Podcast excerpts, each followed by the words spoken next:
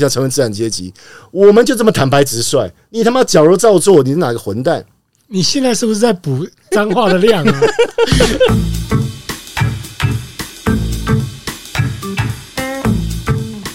吵架打架，生病离婚，甩锅倒债，诬告背信，渣男营业秘密，家人看衰小到全网八百条都说你杀人的新闻，都在园中鸡汤。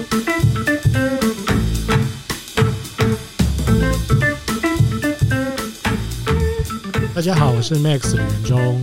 大家好，我是妈妈嘴的吕炳宏。今天我们邀请到一个呃，我很崇拜的对象。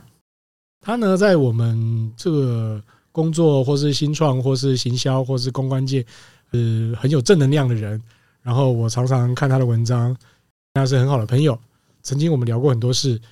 这一集我就邀请他来跟我们分享一些人生低谷，或是他这些正能量，或是他怎么转心境，怎么样转念。我们欢迎布尔乔亚公关公司的老板邓耀宗先生。大家好，大家好，谢谢大鸡哥邀请上节目。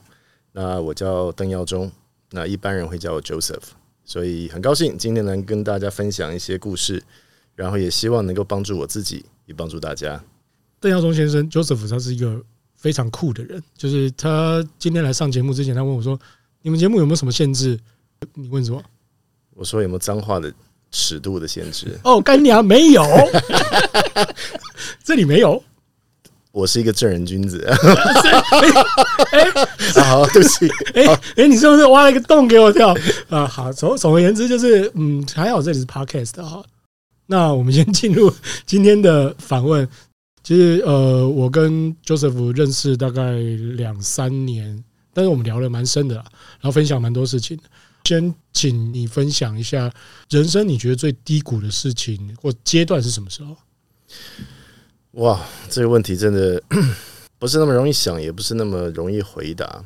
那我会这样说，我有三个时段。嗯，我如果说印象最深刻的是我大三的时候，大概距今现在三年前啊，对对对，三年前嘛啊，二十岁的时候，那时候嗯。升大三，然后突然多了非常多的功课，然后呢，又有非常多的社团兼任负责人，要做很多事情。那我一直都是个很正能量的人，我也非常喜欢动来动去。不过有一天呢，我回家之后什么都不想做，我就发呆，电动也不打，书也不玩，然后呢，也不找女朋友，什么事都不做，就关在家里，然后就这样过了一天又一天又一天。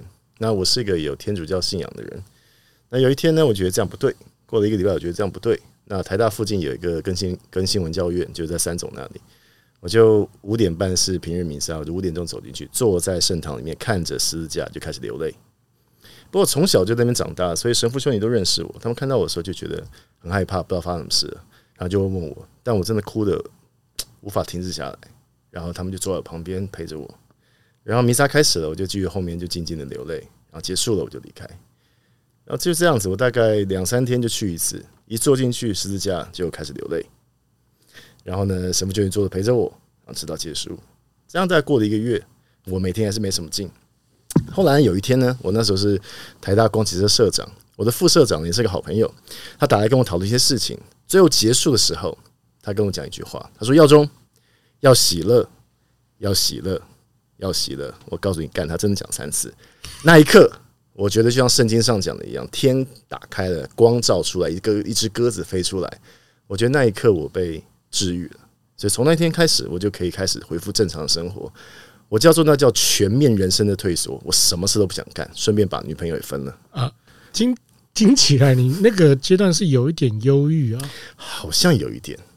我其实我那时候并没有寻求什么协助，就这样一个月，我印象非常深刻。大三开学没有多久，一个月。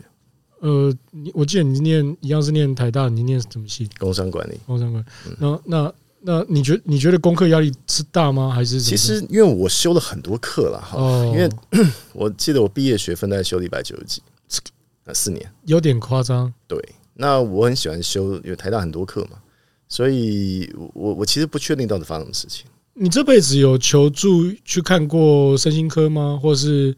咨商师或是什么样的这个这样状况，在某种程度上来说，我们很多神父跟修女，他本身都是心理专家。对，那从小我们也习惯分享这种事情。那只有那一次，我什么话都不想讲。但你说我人生中有没有找过正式的智商师？我没有，我反而还是一个业余的智商师。哦，嗯，就因为大学你你要去这个天主教社团，然后我们有去辅导一些中学生。那其实大部分也不能说辅导，我们就是陪伴他，然后呢跟他谈一谈话。但是学了非常多有意义的技巧，比如说不要讲废话这样子。这件事情听起来比较像，因为你年纪比较轻，对我们自己个人的呃，就是情绪或是任何事情处理的能力可能也比较低，经验也比较少。那时候突然来了一个这个状况，你处理不了。可以这么说，因为我其实很久之后才跟别人分享过这段经历，我也不是觉得丢脸，我只觉得。我在大家的面前都是一个呃很有能量，然后呃很有主导性，我好像不容易摔倒。可是那一刻，我真的觉得我完全败给了不知道什么东西。我觉得今天好像应该可以从这个方向继续往下聊，因为好啊，呃，因为就像你讲一样，其实大家可以从声音里面听得到，呃，你可能也可以上网搜寻一下，他是一个。我觉得他很帅气，然后我觉得他很正面能量。我觉得应该有一些 YouTube 访问影片，你可以看得到，因为现在只能听到声音。但他真的在我的好几个朋友面前，我觉得他是一个很正面能量的人的样子跟感觉，而且他很有一个，我觉得不要用一直用正面能量讲，就是他有一个气场，我觉得真的是很棒的人。谢谢。可是，可是这样的人，我要讲的是，这样的人也是会有，就是低潮。跌倒当然有，当然有，对啊，当然有，怎么可能不会有？只是很多时候我们就这样过去了，对，就是会过去。好，然后你也不会像很多人会说：“哎，这个邓耀宗或者邓老师，你有什么失败经验？在创业的过程有没有失败经验？”我说：“如果我们把所有的颠簸都当做失败，那早他妈死光了。每天都有啊，对呀，妈怎么会有这问这个问题呢？对啊，我们的失败是我们创业有一条路线，这条路线倒掉的时候，就是我失败那一刻。”所以我们一直往这个路线走过去，是有理想、有抱负、有方向的人，那这才是我的失败或是成功。所以中间的过程，那都是过程。所以人生中也是不停的过程。所以像刚才那个，在那时候我真的印象非常深刻，就我全部都不想管。我家人也不想管，女朋友不想管，什么时候不想管，这是非常难得的经验。我根本不想跟人家讲话。你认识我，你觉得我妈不想跟人家讲话吗？大家有发现这一集我话很少，靠腰，连大饼哥都还找不到时间讲讲话，切不进去啊。对啊，对啊。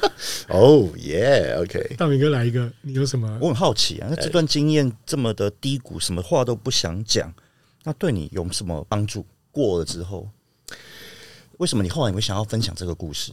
我后来会分享故事是，突然之间我发现我有一个非常要好的朋友，他也处在一个这样的心情的低潮、人生的低潮之中。然后他们认为我没有这种故事可以跟他们分享。我就说我有一个小故事，你要不要听？然后我就跟他讲这一段。然后呢，其实到最近几年我讲这故事的时候，我才不会哭。只要是之前我没讲的故事，我他妈一定流眼泪。因为我一想到那段日子，我觉得是非常痛苦、辛苦、辛苦、辛苦。好，就是你、你、你二十岁，你有很多东西正要发展。大三也是一个承接各种责任的时候，难道我就是一个不能承接责任的人吗？我没办法扛这些压力吗？我这么弱吗？然后很多时候，嗯、呃，比如说我们常常笑台大毕业生，对，我们可以笑一下，你我都台大，没有，我没毕业，sorry 喽。但你读了七年，你读的比我们都长。对不起，学长。谢谢。然后我们常常说，这很多台优秀的学生，他们他们不是不好，他们只是不敢去做事情，发现自己没有自己想象中那么好，这是非常严重的。他不想做事，因为不想发现他自己没有想象中的那么优秀，所以他干脆不要做，对吧？那我们就是觉得，哎，我是不是没有那么优秀？我是不是都是虚幻的？这跟这跟年纪大不想去看医生去检查身体是一样的道理。呃，不想面对，我还没把 comment，我还没有 不想面对自己的真实，差不多，差不多，就是不想面对。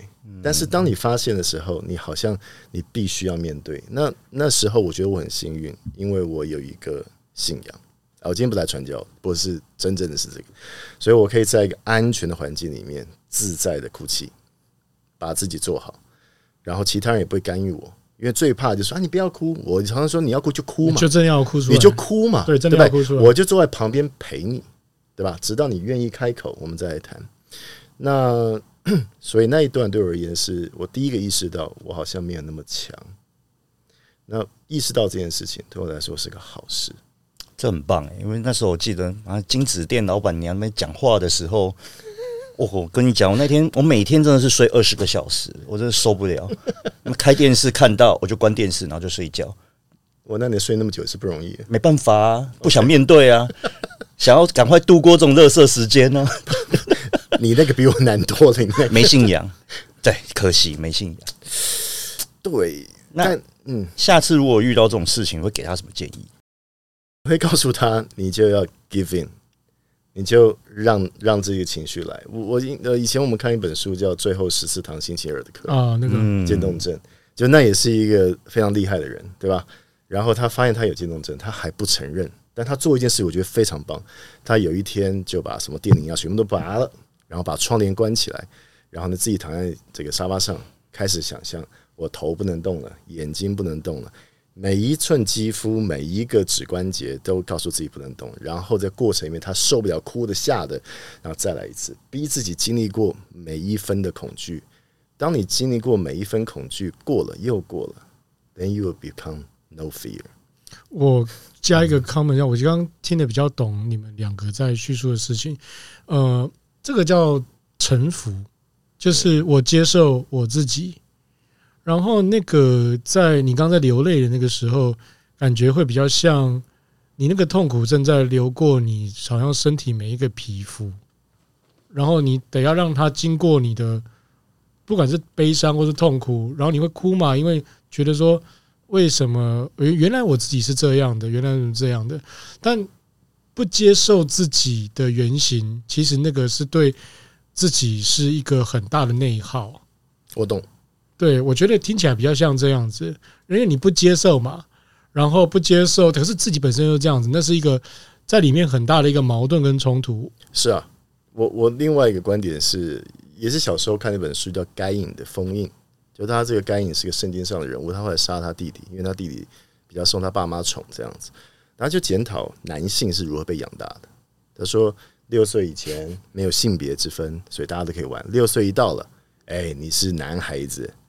你要照顾妹妹，你不能玩洋娃娃，你要去做这件事情。所以男性被逼着要去做一个外向的人，就是我们说英文叫做 masculine，很阳性的人，阳刚的人。可是每个人都有他的阴柔面，他的阴柔面不能被发挥，被压抑了，所以他就开始产生了心理上的抑郁，然后就变变成了一个奇怪的人。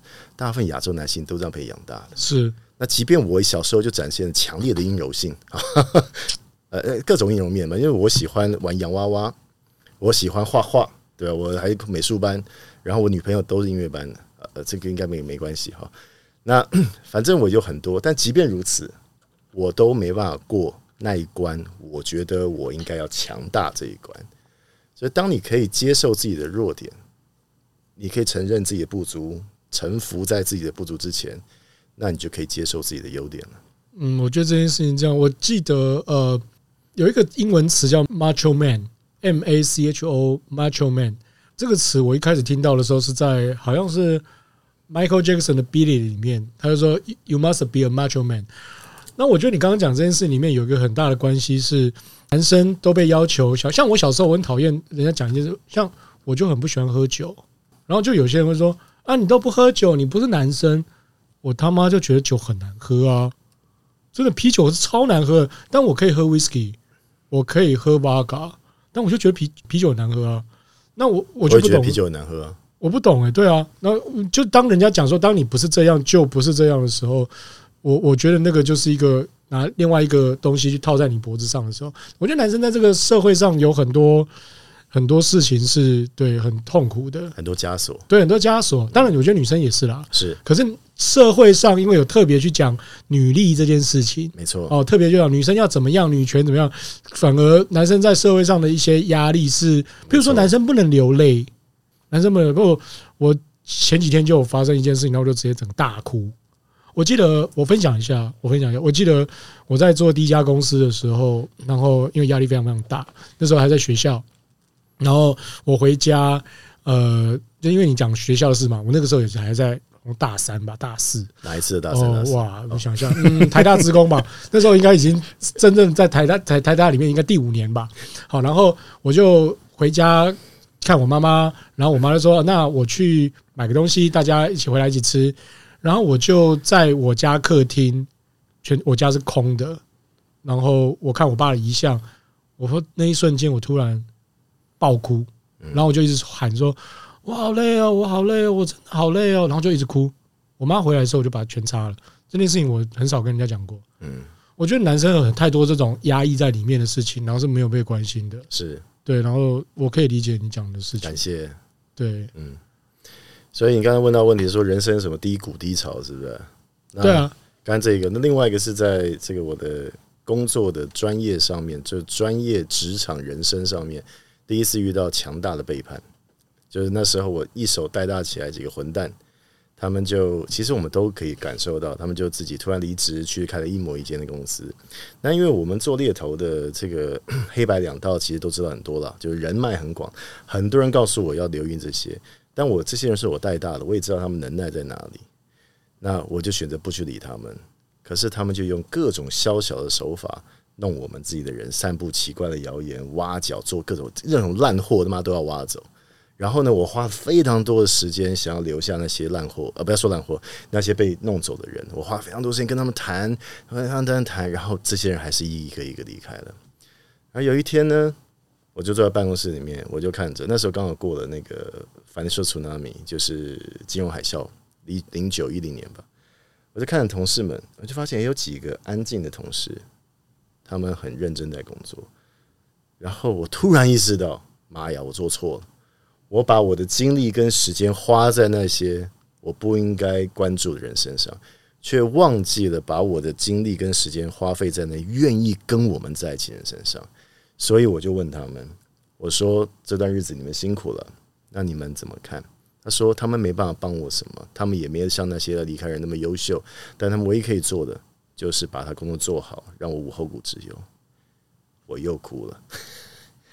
所以别人问我说那是什么感？是就为什么我写 EMBA 入学的时候，他说失败经验，我就写这个。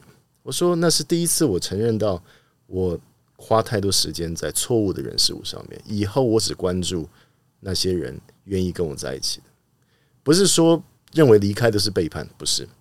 我只花那些时间给我们接下来还会走在一起的那些人，才是真正值得。那时候那一年我多少？二十八吧。你也太帅了吧！所以那所以我们很快就在职场上获得了一些卑微的成就，然后又快速的碰到这些。所以当开始在那段时间，我就告诉你，我再也不会受到员工绑架。对对对，我我要插一句话，你那时候二十八，你现在四五，他真的太帅了，嗯，好吧，谢谢你。反正 anyway，那时候就说，我就说我再也不会被员工绑架，然后我再也不会被这些情绪所困扰到。即便我多喜欢、多看好这个人，只要他做了我觉得不应该做的事情，我就会把这个时间跟精力完全放在其他人身上。那不是因为他离开就背叛，不是我们很多人会离开吗？离开的时候，只要大家都是正正常常的，我们绝对是好朋友。但如果只要有人弄我，我一定让他知道，虽远必诛，虽久必救，就是他妈八个字。有朋自远方来，虽远必诛。最近有一个混蛋弄我啊！啊，真的？对，那。当然，我觉得这种事情很小，我也懒得去承，我也懒得去说啊。但是说的也是有碍他的这个隐私，但我有一天一定弄死他。哦，对，就这么简单，只是还没到那个时间而已。有关弄死人的事情，我们找时间吃吃个饭，我再跟你讨教好了。哦，太多了啦，我们要要要弄一个人，太多的方法了。太好了，但我们会也会容易被他弄了，所以有 所以有任何公关需求，请欢迎找布尔乔亚。啊，先不用，先不用，另外没有没有工商服务时间，还没到，还没到。所以这一段，我觉得是在我在管理上面，因为我是一个年轻的主管。那那曾经有一年，那时候新加坡的 CEO 问我要不要，他只是试探我要不要接台湾总经理。我说我不要，我说我还没有那么大的能力去管非业务团队的角色，我不想让这个几十个人跟我走去受死这样子。好，所以 也是因为我知道我不行，所以我干脆不要承认嘛，对吧？应接对大家没好处。好，诶，你成长了，靠嘛，谢谢你，不要客气。所以那时候我觉得是在我的管理经验上面，我发现我必须要改变我的想法，因为带人是很辛苦的，你会把。他的，你会你的情绪会跟他绑在一起。但我常说，每个人离职的时候，不管他多烂，带他的主管一定心头上被割了一块肉。嗯，因为我们全心全意的想要把这件事做好，想要把这件事情做对啊，就这样。所以那一段日子，就是在我二八二九岁的时候，大概是我呃印象中在职场管理上面一个一个淬炼。从此以后，我变得冷血。嗯，必须要的。我我觉得我理解，我理解。对对，所以这一段就是我觉得那时候一直被伤害啊，但是是我自己允许那些混蛋伤害我这样子。因为呃，你允许别人伤害你，因为你那时候还不够冷血，是这样意思吗？对，I care too much。哦，那你觉得你 care 什么？我在乎可能别人看我的眼光，我在乎团队的稳定性，我太在乎这个人去了那个地方会被错误的对待。关我屁事！对，跟你屁事啊！其实，但那时候没办法意识到嘛。我认为这些我都有责任。我也我我其实不怕我老板怎么看我，因为我们自己有我们自己的 credibility，不怕。但我很担心的是，这些人一个走会被土崩瓦解这样子。所以呢，在创业之后也是一样。有一次也是什么十个人突然变得五六个，我就看着同事们，只要有三四个人在，这公司可以做了。其他人都是先在旁边做做玩沙的。只要三四个人在，我们就可以做下去。这个。处虽三户，亡秦必楚，就我的妈这个概念。我跟大家讲一下，你听邓耀宗先生讲话，他会在前面讲一些有的没有的时候，但他中间都会插入一些经典名句。我古文好啊，你所以你赞成文言文删掉吗？我觉得文言文删不删，是因为我觉得老师也不会教，嗯，爸妈也不在乎，这整个社会环境不支持这件事。那你觉得文文言文删掉以后就不尊师重道了吗？呃。我先讲一句哈，尊师重道里面，我重道但没有尊师。好，就就我觉得是这样子。嗯，这这这个可以讲吗？这个 讲这当不了剪掉。就对，以前我们在台大刚开始读书，我们去上历史系的课，那时候历史系教授意气风发，教古代西亚史，哇，屌的跟屌跟鬼一样。没讲脏话不行，重新来。没，那不是脏话，啊，穿长袍过来上课，然后穿那种刘刘那什么刘温什么。刘文正，刘文正那种的披个白色的围巾来上课，然后说他们读台大的时候，因为刚刚迁台嘛，所以很多老师是来自于四面八方的很烂的老师，然后来的学生其实都很强的学生，所以呢，就看这个老师呢教的不好，就站起来跟他辩论，讲讲讲讲，因为老师老师生气了，然后这些学生集体就离开课堂，然后期中期末考嘛，就自己读书把它读好，然后告诉老师我可以做完这件事情，我觉得很屌啊！这种事情在台大电机很多的，我觉得就应该这样干啊。我觉得本来读书就这样子嘛，对不对？对，我们是是传道授业解惑，没有讲课本嘛。但你如果这三件事情没有做到，你枉称为人师了。那真正的问题是，大家都好为人师，这是个大问题。那真的真的对，大家都喜欢教别人，他妈教个屁，关我屁事，对，你死了关我屁事，都没好教什么教？类似，所以我觉得老师也是需要淬炼。不过我就讲一句话，我觉得大家都推白话文，这是观念是不对的。以前胡适之那些人就推白话文，是因为他古文底子好的不得了。所以他白话文之精炼，跟现在这种白话废文怎么能够相提并论呢？所以我每次看大家写的东西，说妈，你这文字也太烂了，因为脑子妈是屎嘛，你都没有看过什么东西。所以很多人问我说：“哎，这个邓邓老师，您觉得这个呃，来教教行销，来教教这个什么东西？”我就问大家：“哎，各位学生啊，你们怎么样看用 IG 的人跟用 Facebook 的人呢？”他们就说：“啊，用 IG 是年轻人，用 Facebook 老人。”我说：“不是，用只用 IG 不能用 Facebook 的，都是那些虚就那个虚浅的、肤浅的人，因为他们就用图片，他们写出来差不多五个字，可是会看长文的。”他有脉络，他可以把它淬炼成图文，还有逻辑推演。逻辑推演，你要能够让自己看完一篇文章，看完一本书，然后你看得懂、看得透，这种人才他妈有价值嘛！那薄跟纸一样的人，滚到一边玩沙了。我插一句话，我欢迎大家上网搜寻邓耀宗，然后追踪他。他这个三不五时会写出一长串什么什么，我真的佩服他。我们这一集真的很可惜，没有拿一个录影机，就是拍他讲的时候，这个我们周边的哇，这个意气风发、羽扇纶巾啊，小乔都张开了，小乔出嫁了，小偶像。我先讲，我现在我们录音已经录了二十五分钟了，你的那个脏话太少了，我要抗议。哦，好，对不起。啊，我我这个人就是这个小郎君嘛，比较害羞一点。好，我们跳回，我们跳回刚刚有那个，所以那个二十八岁，这个你刚刚讲说被对一堆人背叛，大饼哥在这个职场或是餐厅或者这个人集体跑，或是出去开一间，你有没有什么同样的事情？很常发生啊，对啊，对啊，大家都觉得咖啡煮一煮，哎，学会了就可以开一间店啊。他妈的，这不是就两码子事吗？开店跟煮咖啡就是两码子事啊，这很常发生啊，没错。所以我很非常认同你刚刚讲的，就是你应该把时间放在真正愿意还挺你的人身上。嗯，所以其实我那时候也也是一样嘛，出事的时候，妈的。大家都吓得要死啊！谁要回来上班？所以我很感谢，其实那时候回来的那些小伙伴们不容易。所以很多人问我说：“哎，你对谢一涵看法是怎么样？”我说：“敢，他说抓去关了啊，关我屁事啊！”对啊，最好这边被打，哎，不好，这样讲不好，是不是？我在逼你讲脏话，居然他没讲。因为我觉得他修养太好了，跟我讲这些什么要讲脏话，我们现在刺激他都不讲。对啊，对啊，我觉得你要为为你自己的言行负责。不你妈了！OK。好，加加一，刚刚你又讲一句了，好，好，OK，所以最后一个，我觉得人生低潮其实是创业初始，就是现在这间公司，现在这间公司，那那时候其实我一开始不想创业，因为作为一个猎头呢，我们碰到都是高阶的白领嘛。所以我们都是穿着西装，然后在五星级饭店谈话，然后谈的东西都是这样子，然后就谈谈谈谈。所以每次我碰到那个履历表，收到是那种呃上面写创业的，好，我就说又一个创业员来了，因为在中文里面“员”是一个羞辱的词句嘛，好，那就一个创业员来，就是妈什么连续创业家都连续失业家嘛，就是你你这一个工作怎么做不好，一个工作做不好，然后呢就要拿来拿这个政府补助，所以我们的税金都缴你们这些人，所以每次我对创业是没什么好感的。那直到有一天呢，那个 SOP 就 Startup Leadership Program，就有好几个好朋友，他们从 Boston 带来。嗯，然后有一天有个大马，一个好朋友，一个高中学弟说：“哎，丁耀中，你要不要来听听看 SOP，来做我们的 mentor？” 我说：“啊，干嘛要去凌虐这些混蛋一下？”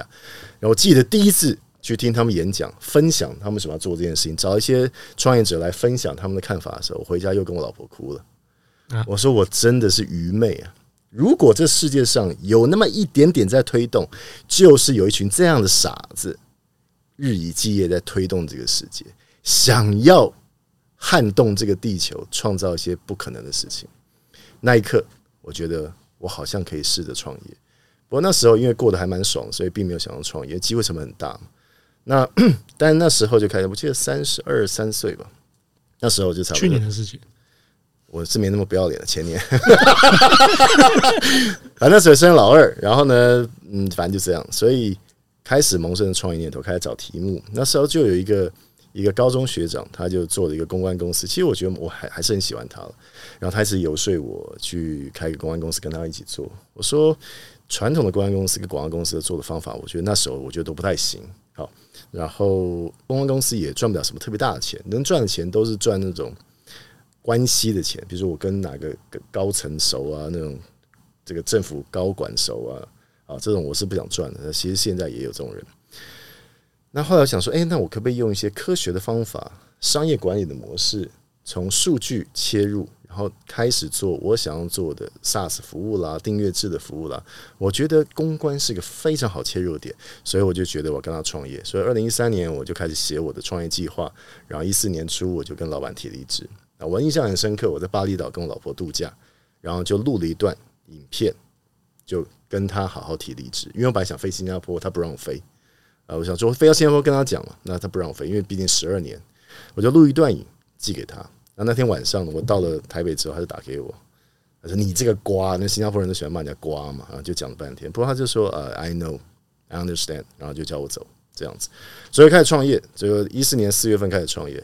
然后就开始跟这个合伙人说：“哎，我们拿一些钱出来，我们就开始做嘛。我估计这个一人拿两百万可以。哎，结果到了六月我生日的时候，这混蛋的一毛钱都拿没拿出来。然后他没有钱，可是我办公室已经租了，然后呢，装潢也开始了，员工也大概聘了七八个了。哦，他没有员啊，没有没有什么重要的员工可以留给我，大概就一两个。但没有钱，我可能开业三天之后，这公司就要倒了，因为没有营运资金。然后这还不是最最最惊人的，反正后来我就找到一个很好的朋友，他跟我一起上车，我们一起来做。过了一个月，这个公关合伙人，我开的公关公司嘛，公关合伙人告诉我，他钱还没进来，他说他要消失一阵子，因为他赌债太高。我想说，反正 能多高呢，对吧？你欠我几百万，那我想你能欠多少？这个数字就很惊人了，就不好不好公告。那惊人到的每一天都有黑道会来公司站台，这样看那时候同事。每天都有黑道在门口，那黑道就会来找我聊天。我说：“你找不到那个人的，他不会来了，他早就已经不知道去哪，我也找不到他。”但是黑道就说：“哎，邓先生，不好意思啊，这个我们要老板要交代，你就让我来这边看一下，打个卡这样子。”所以这样过了一年，每天几乎。所以这时候我为什么不要把那间公司收掉再重开？漂亮，那时候就是赌一口气。那时候真的，我告诉你，如果比起真正的打击很大的。这是打击最大，因为我第一次遇到了我完全不知道怎么办的事情。就你说做什么呢都可以，对吧？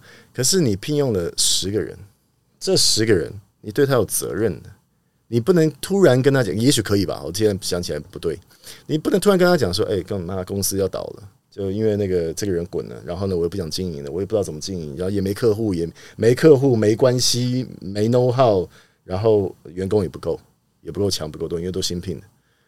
那我要开一个公关公司，意思是说，你有点像，呃，我觉得讲讲讲餐厅也不对，呃，你去你去开一个空手道道场，但是那个教空手道的人不见了，对，你也只是一个门外汉，嗯。所以你不知道怎么教空手道，可以放 YouTube 给他。对，YouTube 还可以，对对，自己看自己看，对对对。但是你完全不知道公关这个生意怎么运作，完全不知道怎么接客户，非常皮毛。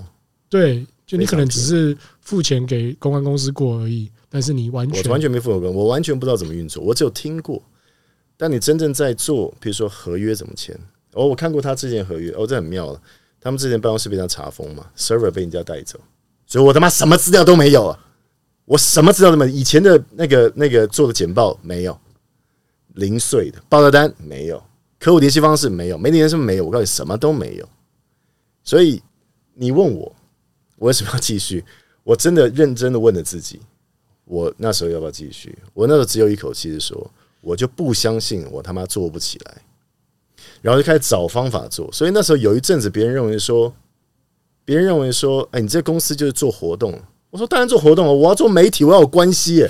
那关系很难呢。